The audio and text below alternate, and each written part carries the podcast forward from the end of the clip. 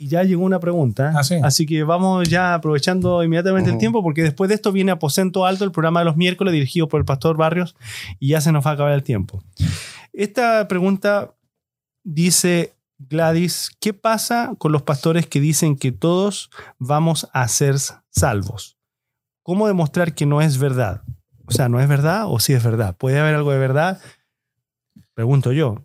Ahora ya, pero ¿qué pasa con los pastores que dicen que vamos a ser salvos? O sea, no, no está, ella no está preguntando qué pasa si es verdad que somos salvos o no. Ella Claro. pregunta, ¿qué Bueno, pasa ¿qué con los pastores? Yo no sé qué O sea, ¿qué, qué- qué opina, de, me decía, ¿qué opina Yo- de los pastores que, están, que dicen eso? Yo creo que a eso se refiere. ¿Qué opina de los pastores que dicen eh, que todos vamos a ser salvos? ya que está mal. ¿Y cómo demostrar entonces que eso no es verdad? Eso es su pregunta. O sea, su pregunta es como una afirmación un poquito... Claro, Tú empiezas y Sí. seguimos todos. Ok. Entonces, Porque llegaste último. Sí. pero...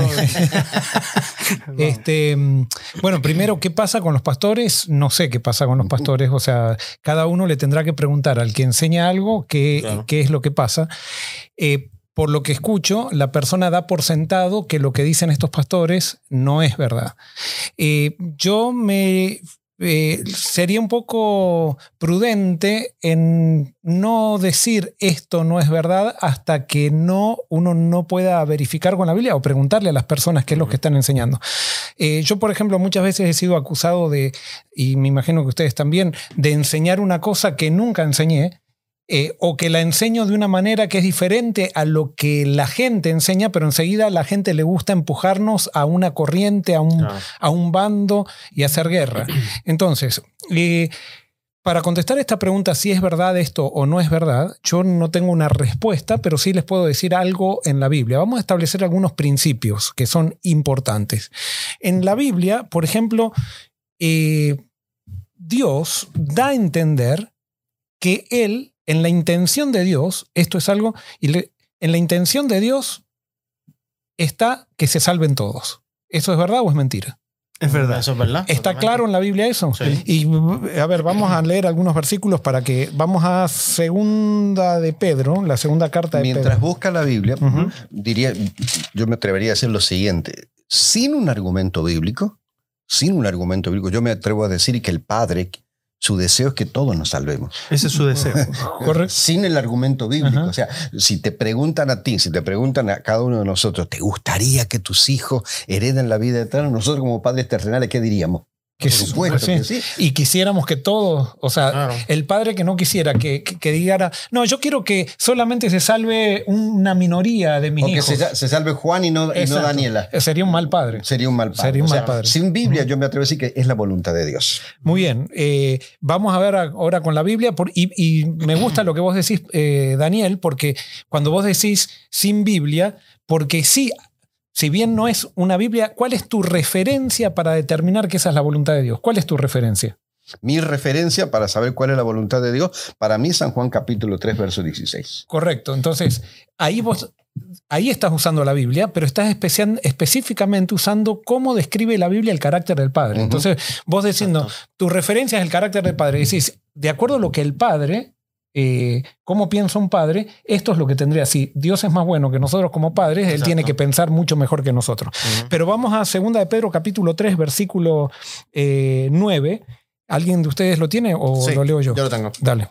¿Qué dice? Eh, dice, en realidad no es que el Señor sea lento para cumplir su promesa, como algunos piensan. Al contrario, es paciente por amor a ustedes. No quiere que nadie sea destruido, quiere que todos se arrepientan. Muy bien, acá nos dice claramente Pedro, que conoce al, al Padre a través de Jesús, dice que Dios no, no quiere, o sea, quiere, quiere, sería, Sí, sí, quiere que, que- nadie sea destruido.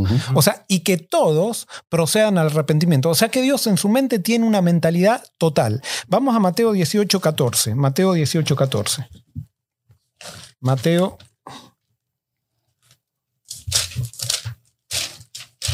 18, 14.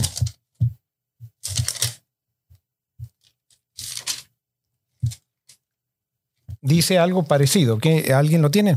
Yo lo tengo, lo leo ahora. dale. Eh, Dice, así no es la voluntad de nuestro Padre que está en los cielos que se pierda uno de estos pequeños. O sea, Jesús está hablando allí de los niños, ¿no? Y eh, bueno, no sé de los niños, está hablando de la, de la parábola de la oveja perdida. Y cuando está hablando de la parábola de la oveja perdida, él está diciendo, está retrucando a los fariseos que decía que él comía con pecadores. Y Dios a los pecadores parece que les llama pequeños. Y entonces dice que no es la voluntad del Padre que se pierda ninguno de estos pequeños. O sea, nuevamente dice que el Padre quiere que se salven todos los pecadores. O sea que, vuelvo a repetir, hay un principio de totalidad. La intención de Dios de salvar está, en la Biblia está claro que Dios quiere salvar a todos. A todos. A todos. Vamos ahora a Génesis capítulo 12, versículo 1. Génesis 12, 1. Vamos al Antiguo Testamento para ver si esto es algo solamente del Nuevo Testamento o es algo del Antiguo Testamento. Pero Jehová había dicho a Abraham, vete de tu tierra y de tu parentela y de la casa de tu padre a la tierra que te mostraré. Génesis 12. Perdona, hasta el 3. Hasta el 3, está bien. Hasta el 3. Y haré de ti una nación grande y te bendeciré y engrandeceré tu nombre y serás bendición. Bendeciré a los que te bendijeren y a los que te maldijeren maldeciré y serás benditas en ti todas las familias de la tierra Fíjense que cuando Dios elige a Abraham, ¿para qué lo elige? para bendecir Para bendecir a quiénes? A toda la tierra. Al, al pueblo judío, a los descendientes de a él. toda la tierra. a todas las familias de la tierra. Nuevamente vemos que en el Antiguo Testamento Dios tiene una mentalidad de totalidad, no tiene una mentalidad de parcialidades, sino una mentalidad de totalidad. Y entonces ahora sí vamos al versículo que vos decías, eh. Juan 3.16, que lo sabemos de memoria. Eh, ¿qué, qué dice Juan 3.16? Porque de tal manera amó Dios, Dios- al mundo que dio a su único Hijo para que todo aquel que en él cree no se pierda, mas tenga vida eterna. Muy bien, acá hay una de, de vuelta una mentalidad de totalidad, pero acá hay un aditivo más. Dice, ¿quiénes quiere, o sea, quiénes no se van a perder? Todo aquel que en él cree, los que creen. Muy bien, entonces acá vamos a, hay un principio. Dios quiere que se salven todos, pero para que se salven todos hay que creer. Pero Dios, la pregunta es, ¿Dios quiere que crean todos? Claro. Ah, sí, lo vimos. Ahora, lo que Dios tiene de intención, ¿lo cumple o no lo cumple? Definitivamente, su intención va a prevalecer. ¿Hay alguna, hay alguna eh, imposibilidad para Dios para que alguien crea o no? Solamente el ejercicio de nuestra voluntad, de creer o no creer. Bueno, yo no te, o sea, ahora yo estoy tirando respuesta, no voy a dar una respuesta a esto, sino simplemente eh, vos son preguntas que para que ustedes, porque a veces decimos esto está mal, esto está mal. Ahora sí hay algo claro, para que alguien se salve tiene que creer, tiene que creer. La pregunta es que esa es, esto lo que voy a decir ahora no está tan claro en la Biblia, entonces no puedo decir si sí ni no ni blanco ni negro. O sea, la pregunta es Dios tiene la capacidad de hacer creer a todos. Bueno, totalmente. Sí Si o tiene no. la capacidad, la tiene. Y Porque cuando él Dios. tiene algo en la, en la intención, ¿él es capaz de hacerlo o lo hace o no lo hace? Y bueno, Está buena la pregunta. O sea, entonces, ¿por qué? No es tan simple dar una respuesta, decir esto está mal, esto está... ¿Por qué? Porque sí, hay diferentes tipos, lo que ahí estamos hablando de teología se llama la teología universalista. Y hay universalismos que no son bíblicos. Pero hay cierto tipo de universalismo que quizás no está definido en la teología, que sí lo vemos que es bíblico. Eh, no es que, porque hay un universalismo que dice, todos se van a salvar, aunque no creas y eso, vos te vas a salvar igual. No. El que se salve va a tener que creer. El que se salve se va a tener que arrepentir. El que se salve, ahora, en la intención de Dios está hacer eso. Claramente, la Biblia, entonces ahora sí voy a esto es para diálogo. ¿eh? Yo no estoy sentando nada, ni estoy diciendo que esta es mi posición o algo por el estilo. Simplemente estoy. Vamos a Corintios 15. o No me acuerdo si era primera o segunda. Eh, creo que es segunda. No, primera de Corintios 15. No hay 15 en la segunda.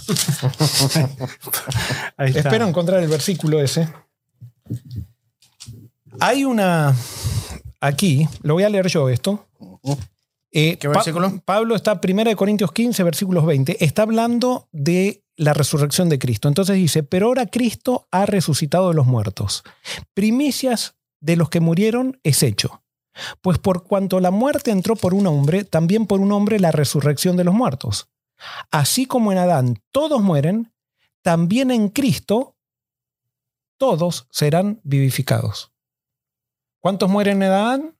todos. Todos. Pero dice, también en Cristo, ¿cuántos serán vivificados? Todos. Todos. Y entonces dice, Cristo, ahora pone, perdón, y el versículo 23 dice, pero cada uno en su debido orden. Pablo dice que hay un orden en esto. No es que todos van a ser vivificados cuando Cristo venga, o hay un orden. Primero dice, Cristo, las primicias. Luego, los que son de Cristo en su venida. ¿Quiénes son los que son de Cristo en su venida? Los que creyeron. Los que ¿no? creyeron, Los que creyeron. antes de su venida. Correcto. Y fíjense lo que dice después, en el 24. Luego, el fin. Cuando entregue el reino al Dios y Padre y cuando haya suprimido todo dominio, toda autoridad y todo poder. Preciso es que Él reine hasta que haya puesto a todos sus enemigos debajo de sus pies. O sea que Cristo va a reinar hasta que ponga todos los enemigos debajo de los pies, que aparentemente parece que eso viene después de la segunda venida de Cristo.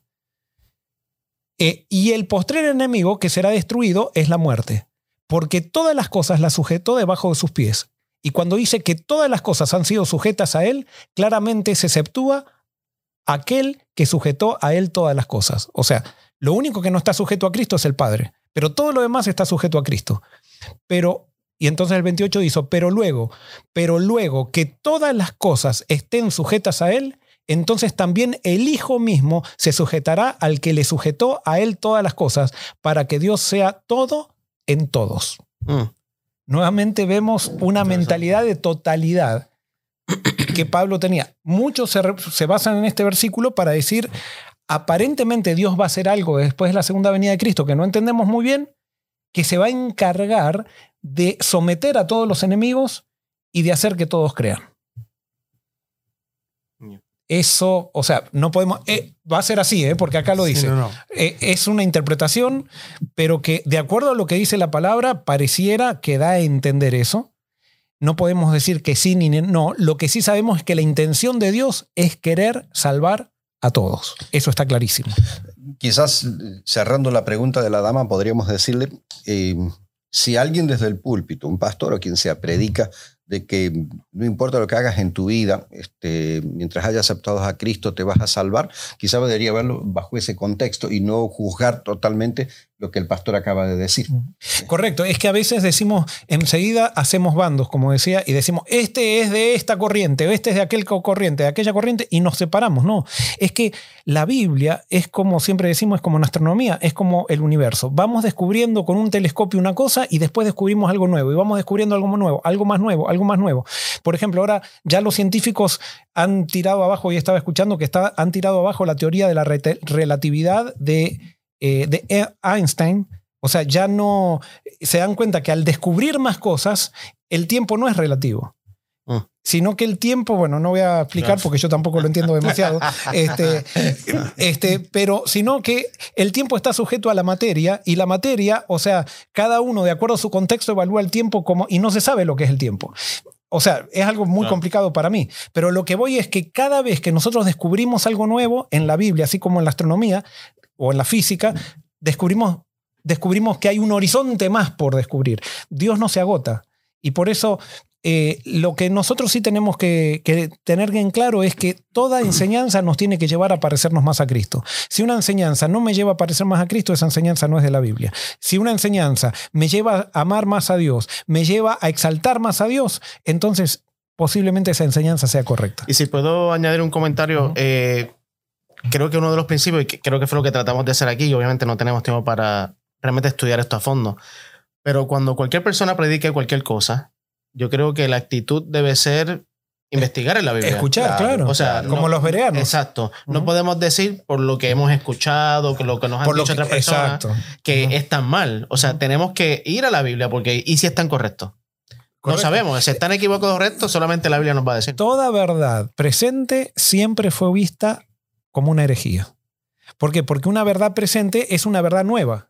Entonces es vista como una herejía porque muchas veces es algo tan nuevo que no estamos acostumbrados. Entonces no podemos catalogar de herejía. Y esto es una de las cosas que tiene el adventismo, de los cuales yo eh, me siento muy satisfecho y no, no decir orgulloso, pero muy satisfecho del movimiento adventista, es que el movimiento adventista no tiene dogmas. Entonces se puede llegar a cualquier interpretación de la Biblia, ponerla arriba de la mesa y discutirla en diálogo corporativo y llegar quizás a una verdad superior. Pero si no discutimos, si ya decimos esto es verdad, aquello es Sí. mentira, entonces no hay estudio de la Biblia, no crecemos. Eso no es adventismo, eso es otra cosa. Eso es eda- eh, religión popular de la Edad Media que queremos alejarnos de ese tipo de religión totalitaria, de ese tipo de, de religión controladora, donde solamente piensan los teólogos y el pueblo no puede pensar. Familia, si a esta hora usted tiene el deseo de mm, eh, llamarnos, ahí está el número de teléfono, eh, en la pantalla lo ve y usted dice, bueno, quisiera llamarlo, nos puede hacer, es el WhatsApp, con gusto atendemos su llamada, eh, la ponemos al aire, conversamos con usted, nos hace su pregunta, eh, con gusto, de donde quiera que nos esté viendo, Colombia, Chile, Argentina, algún lugar de los Estados Unidos, eh, llámenos ahora mismo, con gusto eh, atendemos su llamada y si tiene una pregunta, eh, intentamos también, intentamos también eh, contestarle. Ahí está nuestro número de teléfono, lo pueden, y si hay alguna otra pregunta que haya entrado, la vamos viendo ahora mi- mismo. Y no solamente en WhatsApp, si estás en YouTube y no tienes WhatsApp, en YouTube también puedes escribir tu pregunta en Facebook y, y acá la vamos a recibir también. Gracias, Dina. Este, Ángel, perdón. Este- Buena gente lo mismo. Tranquilo, está bien. Bueno, vamos, a ver, vamos a contestar aquí el teléfono. Ahí está, vamos a contestar esa llamada. Hola. ¿Con quién hablo? Hola. Con Gladys. Gladys, ¿cómo estás? Hola Gladys, buenas noches. Buenas noches. ¿De dónde nos llamas, Gladys? ¿De Hola, buenas Argentina? noches. ¿De Argentina? De Mendoza, Argentina. Ah, Oh, muy bien. De, Mendoza. de mis pagos, de mis pagos, ahí de- y cerca de Denar. Sí. Cuéntanos, Gladys, eh, ¿cuál, cuál es tu, cuál es pregunta? ¿Algo que querías comentarnos? Eh, cuéntanos. Sí, del pago del pastor Joel. Eh, en primer lugar, saludar. Se fue, se fue, no te escuchamos. En En prim- primer lugar, saludar Se escucha al entrecortado. pastor Daniel. Saludos, querida, Dios te bendiga. Nos vemos el lunes en Secreto de la Vida, 9 de la mañana. Yo le escribí, yo lo, yo le escribí muchas veces Secreto de la Vida desde Mendoza. Tenemos muchos oyentes mendocinos, mucha gente querida, mucha gente linda.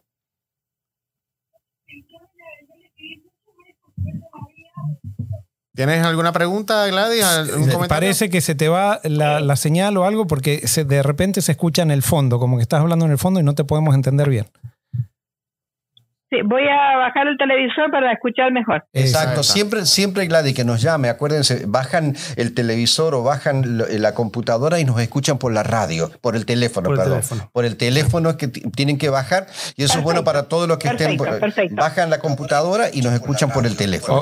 Así, así. El, el pastor está Como haciendo estoy haciendo, un, estoy haciendo un, un workshop. un- claro, o sea, Estoy es demostrando cómo lo- no hay que hacer. lo que no hay que hacer. Ok, bueno, cuéntanos, Gladys. Claro. Yo soy la que escribí recién con esa pregunta, porque hay muchos hermanos de la iglesia que están con esa duda. Dice, todos vamos a ser salvos, entonces Cristo para qué murió, para qué tenemos que guardar los diez mandamientos si todos vamos a ser salvos. Por eso eh, me intriga era eso. Bueno. no porque yo crea recientemente que esa persona que lo dijo es verdad, sino por la duda que algunos hermanos me han planteado a mí. Me dice, ¿por qué vos crees ciegamente en eso? Si no, si no es verdad eso, adventistas me están diciendo eso. Entonces, yo digo, pero la Biblia dice que Dios, hay dos caminos, entonces es como que confunden, estas personas que están creyendo eso, están confundiendo a muchos hermanos. Eso Bueno, eh, a veces estamos confundidos. Sí, a veces estamos confundidos por no tener mucho conocimiento de la Biblia, entonces cualquier cosa nos confunde. Pero hay una cosa, por ejemplo, el argumento de estos hermanos, que con, con mucho respeto lo digo, ellos dicen, ¿para qué guardamos la ley entonces si, eh, si todos vamos a ser salvos? Es que la, la ley no la guardamos, eso lo dice la Biblia, y es- espero no confundir esto a la gente con esto, pero la Biblia no dice que tenemos que guardar la ley para ser salvos, justamente dice la Biblia que tenemos que aceptar a Jesucristo para ser salvos, y guardamos la ley para ser felices, no para ser salvos. O sea, no podemos encontrar felicidad fuera de la ley. O sea, no, eh, se encuentra destrucción fuera de la ley. Y la ley no la guardamos. Hay gente que dice, ah, entonces si todos vamos a ser salvos, entonces dejo de guardar la ley. Y no, no, es que guarda la ley todo aquel que se ha entregado a Cristo, que está lleno del Espíritu Santo, y como no puede vivir de otra manera, porque eso es la felicidad, vivir de acuerdo a los principios de la ley. Por ejemplo, la persona, y voy a usar un ejemplo que siempre uso, la persona eh, que no adultera porque quiere salvarse, está, está mal motivada. O sea, eh, eh, o sea no está adulterando, pero no es por amor. Es porque, porque quiere. Pero si le dieran permiso y digan desde ahora los que adulteran pueden salvarse, sería quizás a, buscar todas las mujeres que pasan por la calle. Porque está reprimido, ¿no?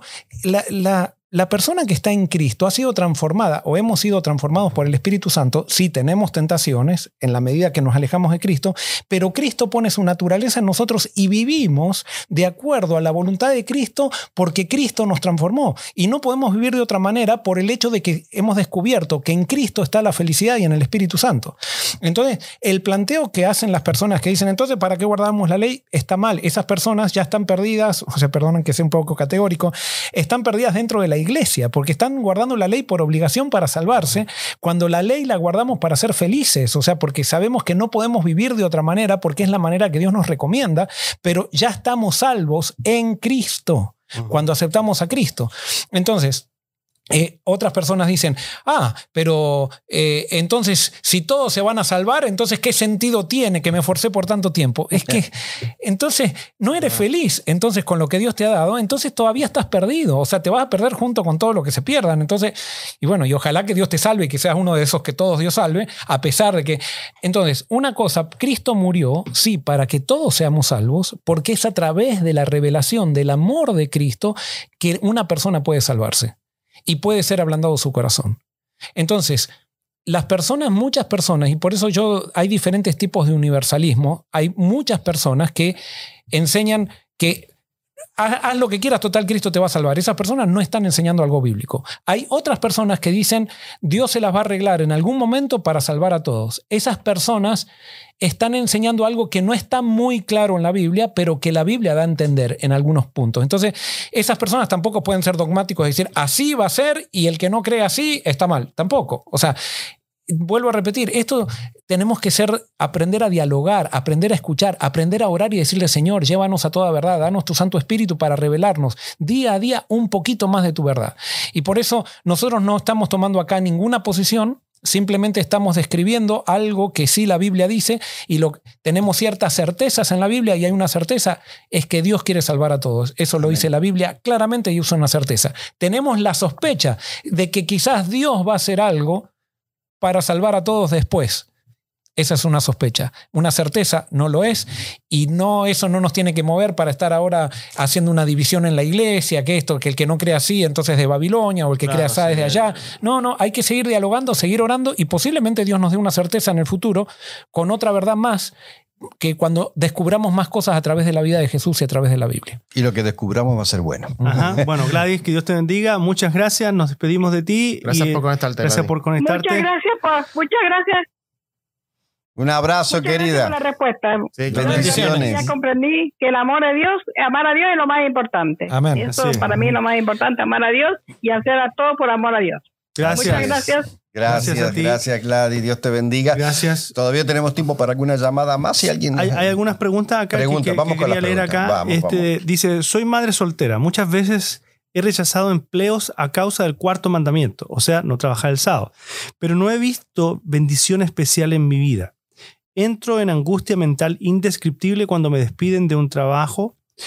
Eh, tengo miedo de no mantener a, a mi, a mi hijo, aunque sea con alimento para mis hijos. Tengo miedo de no poder. Entonces, ella pregunta, eh, ¿cómo yo lo puedo hacer? O sea, básicamente para, para tener paz mental con esto y todo eso. Motivo tiene, tiene motivo. para No he visto así. bendición especial en mi vida por, y, y entonces... eh, Yo creo que tu situación es, es realmente una prueba. Es una prueba difícil, una prueba de fe. Eh, ahora, yo simplemente te hago una pregunta. No me estoy poniendo desde un púlpito a predicarte, sino te hago una pregunta. ¿Te ha dejado Cristo? O sea, evidentemente estás escribiendo esta pregunta y todavía estás con tu hijo, eres una madre soltera, pero Cristo ha estado contigo. Eh, ahora, tú tienes que analizar si los miedos que tienes son miedos creados por lo que el futuro te está mostrando, pero que no tienes, a pesar de que es difícil tu presente, eso no hay duda, porque no, no tenemos ninguna duda de que el, el- presente de una madre soltera es difícil. eh, y más si no hay muchos recursos, y más si estás en un país donde, donde la economía quizás no ayuda, no ayuda demasiado. Pero Dios hasta aquí te ha ayudado y tienes que seguir confiando. Con esto no te estoy diciendo qué es lo que tienes que hacer. Eh, yo creo que el tema del sábado, sí, la Biblia dice que Dios lo ha apartado y nosotros debemos confiar en Él, pero cada uno tiene que guardar el sábado como Dios le dice que lo tiene que guardar. Eh, ahora, toda prueba de fe, acuérdate una de las cosas, ¿qué es la fe? Eh, la falta de fe dice, le dice a Dios, Dios, quita los obstáculos y yo avanzo. Eso es la falta de fe. No dejo de creer en Dios, pero le pido a Dios, Señor, quita los obstáculos y yo voy a avanzar. La fe dice, Señor, yo voy a avanzar y tú después quita los obstáculos. O sea, la fe avanza, avanza basado en la palabra de Dios. Eso no es fácil porque es contrario a nuestra naturaleza. Nosotros queremos ver para, para creer. No, Dios dice primero cree y después vas a ver. Entonces, hasta aquí podemos decir que Dios te ha ayudado. No sé bien tu situación, sé que es difícil, eh, pero entrega todo a Dios, entrega tus miedos a Dios, entrega tu futuro a Dios, entrega tu hijo a Dios. Es más, hay algo que sí, esto te lo puedo decir, tú tienes que entender que Dios ama más a tu hijo o a tu hija que lo que tú lo amas. Por lo tanto, Dios sabe, como dice Mateo capítulo 6, Dios sabe cuál es tu necesidad, sabes qué es lo que necesitas. Y Mateo 6, 33 dice, mas buscad primeramente el reino de Dios y su justicia y todas las cosas vendrán por añadidura. Eso no dice... No quiere decir que todas las cosas van a ser fáciles, sino que dice que Dios no te va a dejar, va a estar contigo. Más vale, más vale ser fiel y estar con Dios que no ser fiel y dejar a Dios de lado. Cuando tienes a Dios a tu lado, por más que pases difícil, tienes todo. Cuando tú tienes algo, o, cuando tú dejas a Dios por tener algo, perdiste todo, por más que tengas ahora e, ese algo. Y por eso es muy importante que ojalá no te desanimes y sigas dando pasos de fe. Ojalá que conozcas más el poder de Dios. Ojalá que creas más en lo que Él te, te dice y que nutras tu vida acerca tu, vida con la presencia de Cristo. Tu prueba no es la prueba que nosotros también tenemos la misma prueba en otras áreas y tenemos que jugarnos también por la fe y por Jesús. Sabes que antes de la llamada un momentito. Tenemos una llamada al aire. Eh, mientras Joel hablaba, me hiciste pensar en Elías y la viuda. Y cómo la viuda tenía ya lo último, o sea, literalmente lo último, y ya con eso se iba a morir. Y es ahí cuando Dios entonces hace un milagro. En mi vida yo te puedo decir que muchas veces cuando ya estoy ya casi que siento que ya no hay más salida, es ahí cuando Dios hace un milagro. Amén. Y te puedo decir que, que, o sea, no he estado en tu situación específica, pero sí te puedo decir que, que aguantes, que sigas creyendo, porque cuando, cuando más, más realmente sientas que ya no llegaste al final, Dios se va a manifestar y vas a ser testigo de lo que Él va a hacer. Perfecto. Tenemos otra, otra llamada. Aquí estamos en el aire. Hola, hola, ¿con quién hablo? Hola a todos. Buenas noches. Mi nombre es Juan Carlos Gómez. Hola Juan Carlos. ¿Cómo, han estado? ¿Cómo están? Bien, bien Juan. Gracias. Cuéntanos, ¿cuál es tu pregunta? Tú habías llamado ya otro día, me acuerdo. Este, eh, cuéntanos, ¿cuál es, cuál es tu, tu pregunta o comentario que quieres hacer esta noche?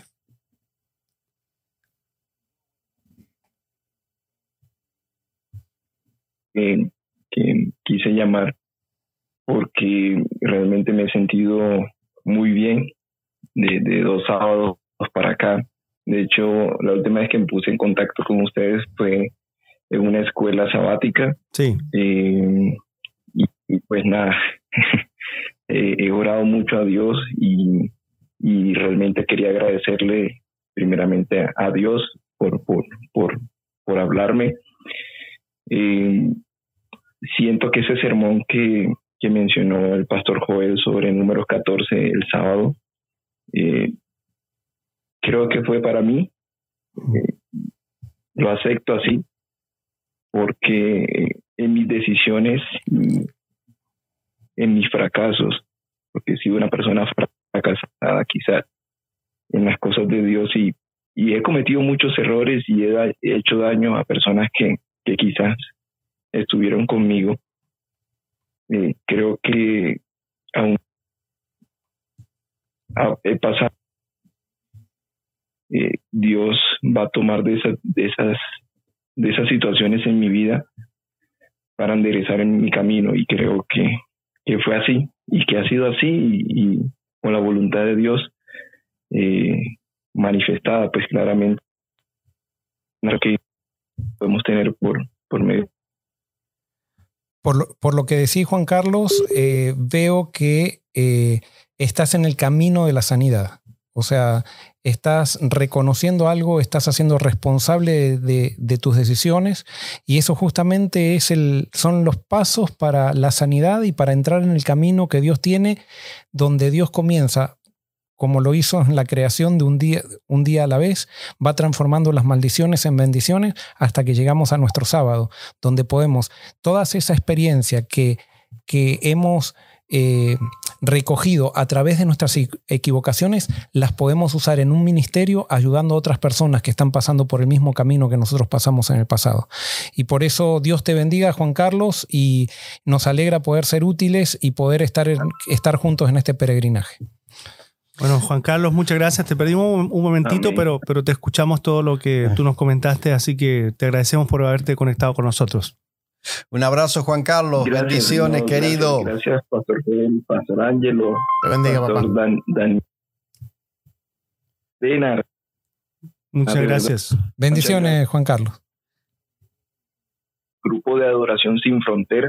Y, Ah, y, sí, pues sí, bueno, sí. es un sueño mío personal de, de decir, eh, no sé si este año me alcance, pero, pero creo que, que ese está el plan de, de ir a encontrarnos personalmente. Qué lindo, Y que el hermano. pastor Joel también me autografé un, el libro de discípulos porque también lo tengo. Ah, sí. Lo tengo y, y quiero que me lo dedique. Ah, bueno.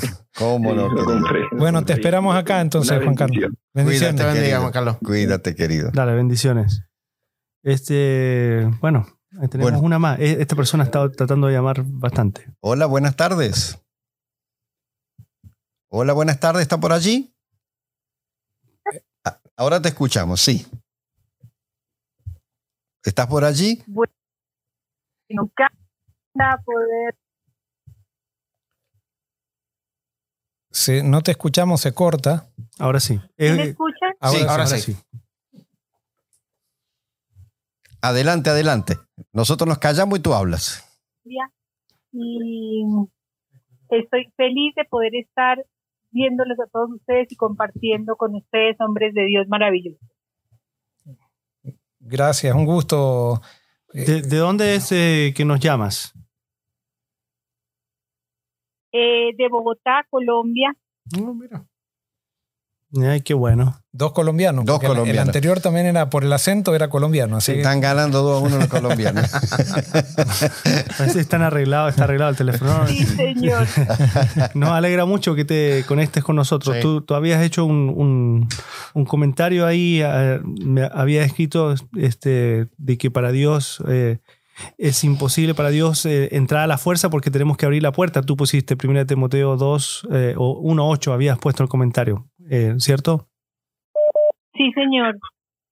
Sí, señor. Es que me llamó mucho la atención eh, la pregunta, la primera pregunta del programa, que si todos vamos a ser salvos y como en eso, obviamente estoy abierta siempre, ya me he dado cuenta que muchas cosas de las que uno cree pueden cambiar, puede, mm, estudiando más profundamente, ustedes me lo han enseñado y me parece maravilloso.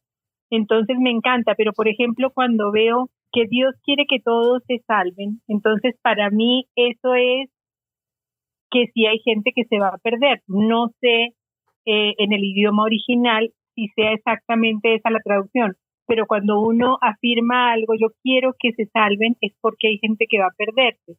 Entonces, y, en Mateo 7 del 21 al 23 también eh, eh, dice, no todo el que me dice Señor, Señor entrará al reino de los cielos. Entonces, eso también me da a entender que hay gente que no entrará al reino de los cielos. No sé si estoy equivocada. No, correcto. Son aspectos, aspectos, eh, sin duda que la Biblia habla de una perdición. La, la pregunta es, con esto no estoy diciendo una cosa o la otra.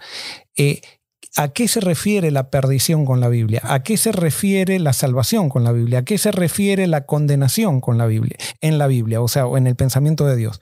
Por ejemplo, voy a dar un caso. Y con esto simplemente estoy hablando, estoy poniéndome eh, eh, poniendo ciertas variantes que tenemos que pensar, poner en oración. Pero, por ejemplo, cuando la Biblia dice que Dios se aira, nosotros interpretamos que Dios se aira como nosotros nos airamos.